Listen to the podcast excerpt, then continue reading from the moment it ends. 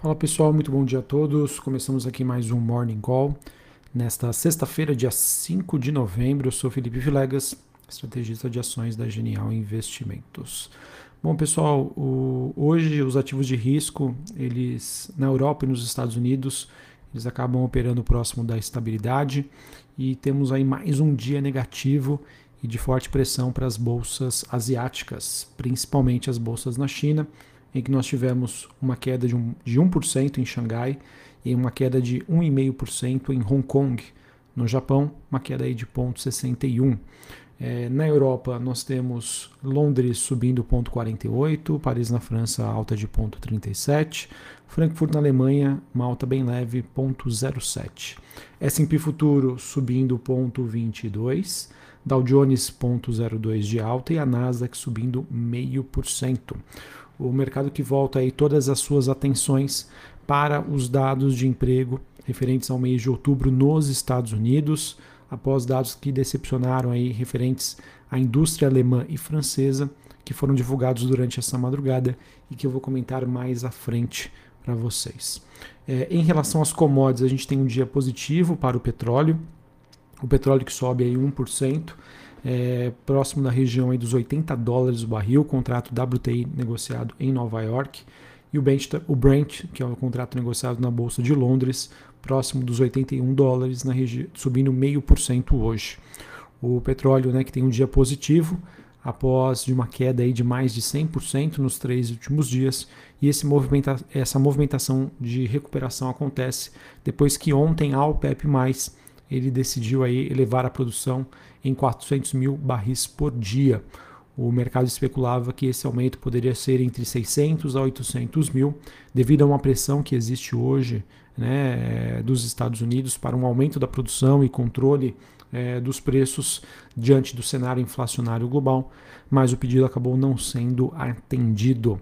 É, em Londres, nós temos os metais industriais subindo, o cobre sobe 0,28, o níquel subindo 0,87 e o minério de ferro tem mais um dia negativo, à medida em que os estoques portuários da commodity seguem aumentando diante aí da fragilidade do setor imobiliário na China. Tá? A China, pessoal, que, é, como eu já disse anteriormente, né, passa por uma situação bastante complexa, em que nós temos o setor imobiliário numa situação bastante delicada, que tudo isso que acabou acontecendo aí depois da sinalização da Evergrande, é, em um processo aí de falta de liquidez, ou seja, de não estar conseguindo honrar os seus compromissos diante dos desincentivos que ah, vem acontecendo nos últimos meses é, do governo chinês em relação ao mercado imobiliário por lá.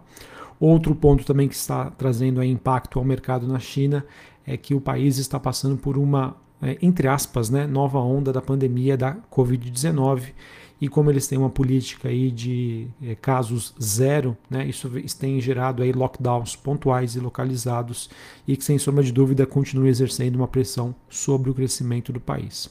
Nós já temos aí diversas casas de investimento, né, rebaixando as expectativas de crescimento para o PIB chinês é, agora para 2021 e também 2022 é, e isso sem sombra de dúvida a, acaba gerando impactos é, é, em toda a cadeia relacionada ao mercado imobiliário na China.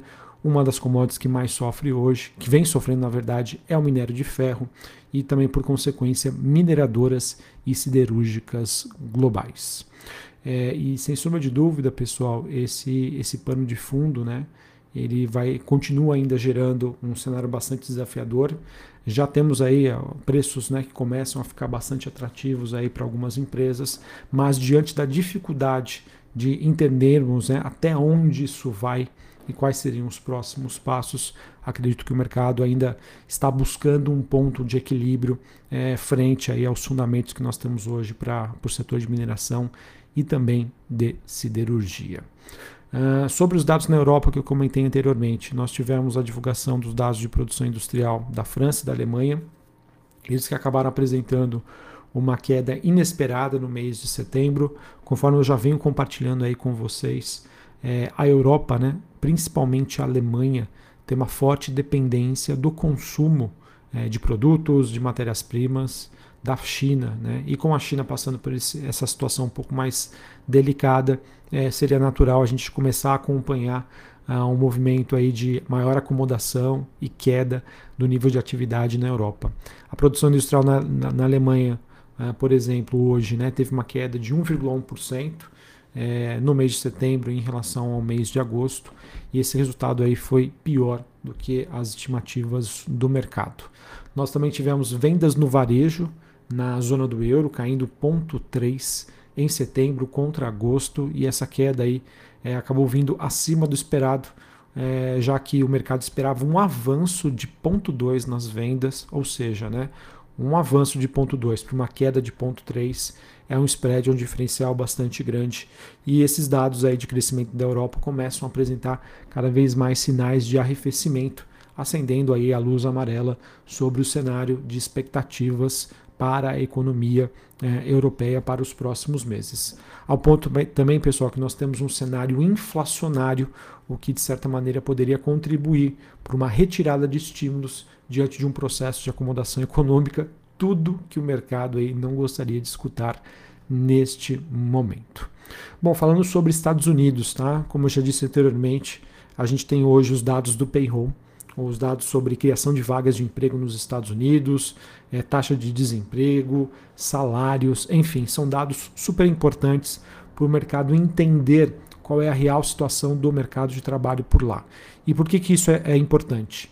Na última reunião do Fed, é, ficou claro que o que ainda mantém esse ritmo bastante gradual de retirada de estímulos, ele se dá diante das preocupações e espaço ainda para crescimento e evolução do mercado de trabalho por lá.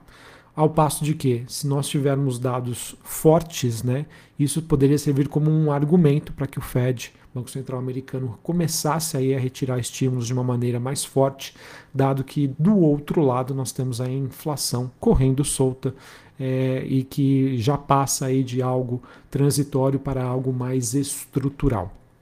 E hoje né, a gente já tem a precificação no mercado de que o Banco Central americano poderia estar cometendo um erro de política monetária nessa, entre aspas, lentidão diante do processo de retirada de estímulos. Então, se realmente o mercado estiver certo, a gente pode ter aí dias de volatilidade olhando para o mercado de ações nos Estados Unidos, que na minha opinião hoje estão precificados à perfeição sem levar em consideração esse possível erro de política monetária do Fed, também sem considerar o cenário inflacionário atual e os problemas nas cadeias produtivas que pressionariam as margens de lucros das empresas. Lá nos Estados Unidos também nós tivemos, após meses de negociação e ontem mais de 11 horas de conversa, a Câmara Americana aí deve votar hoje o plano econômico de 1,75 trilhão de dólares de Joe Biden. Esse também pode é mais um motivo aí que justifica é, essa resiliência do mercado nos Estados Unidos de ações. E esse projeto de infraestrutura já foi aprovado pelo Senado, ou seja, se aprovado na Câmara, será encaminhado diretamente para a sanção presidencial. É, acabei não comentando, mas nós temos hoje o VIX, que é aquele índice do medo, ele que mede a volatilidade implícita das opções de venda do S&P 500, caindo 0,71, um patamar bastante tranquilo, ali na região dos 15,33 pontos. Nós temos o DXY, dólar index, subindo 0,21 é, na região dos 94,54 pontos. E a Treasury de 10 anos, taxa de juros nos Estados Unidos subindo 0,27 é, em 1,52. Bitcoin, neste momento, uma queda de 0,64 na região dos 61 mil e 500 dólares. Bom, para a gente encerrar aqui falando sobre Brasil, no Brasil a gente teve os jornais é, trazendo aí poucas novidades em relação aos principais temas que vêm sendo acompanhado pelo mercado. Uh, o líder do governo né, na Câmara, Ricardo Barros, disse que a tramitação da PEC dos precatórios deve ser retomada na próxima terça-feira, às 9 horas da manhã. Esse é um tema que causou aí um forte movimento aí de baixa ontem nos mercados, em que o mercado bastante receoso sobre a continuidade e a resolução em torno desse tema. A preocupação hoje que nós temos, né, e que acaba sendo refletida nos mercados, é de que os governistas é, querem fazer o máximo para garantir quórum é, um, ainda maior nas próximas votações tendo em vista aí conseguir né, garantir é, placares mais amplos. É, on, na, de quarta para quinta-feira a gente teve a aprovação em primeiro turno da PEC, mas como foi uma votação muito apertada, isso acabou abrindo margem para possíveis reviravoltas né, em relação a essa votação. No Senado, a gente também teve o presidente Rodrigo Pacheco reiterando né, a, urgência, da tramitação da medida, mas não descartou aí que o texto também seja alterado pela Casa. Tá? É, ontem foi então um dia bastante negativo e o cenário fiscal ainda continua bastante nebuloso.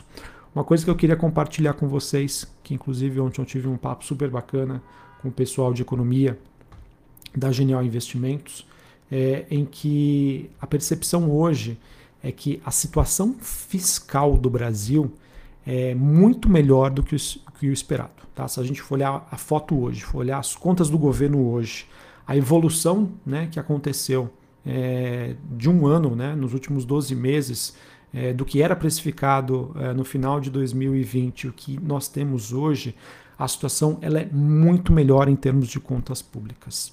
O problema é que recentemente a gente teve essa quebra, esse, esse elo de confiança entre o mercado financeiro, barra investidores, e o governo, que era a questão e o compromisso com o teto dos gastos. Beleza? Então, sim, a foto hoje está muito boa, tá? muito melhor do que se esperado há alguns meses. Porém, quando a gente olha para frente e o mercado não consegue entender até onde iria esse compromisso fiscal, esse furo do teto, é, à beira aí de um, de um ano eleitoral, isso acaba dificultando bastante a situação brasileira, que tem como seu principal aí, digamos, tendão de Aquiles a questão fiscal. Tá? Então, é, esse cenário que hoje é nebuloso e que tem afastado investidores, que tem feito aí da Bolsa Brasileira uma das piores do mundo, essa falta de perspectivas é, e de acreditar que o Brasil vai ser um, um país responsavelmente em termos fiscais. Tá bom?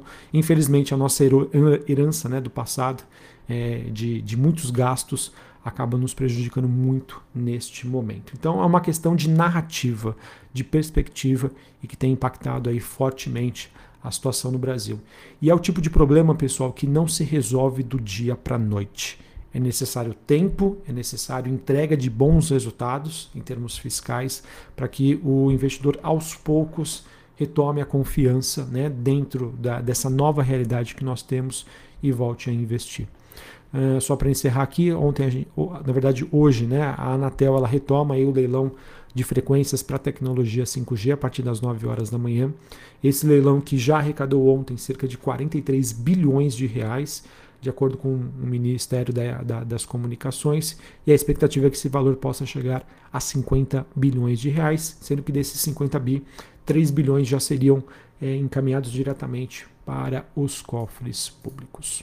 Em termos de temporada de balanço, pessoal, hoje, após fechamento do mercado, a gente tem os resultados aí da M. Dias Branco, que divulgou seus números referentes ao terceiro trimestre de 2021.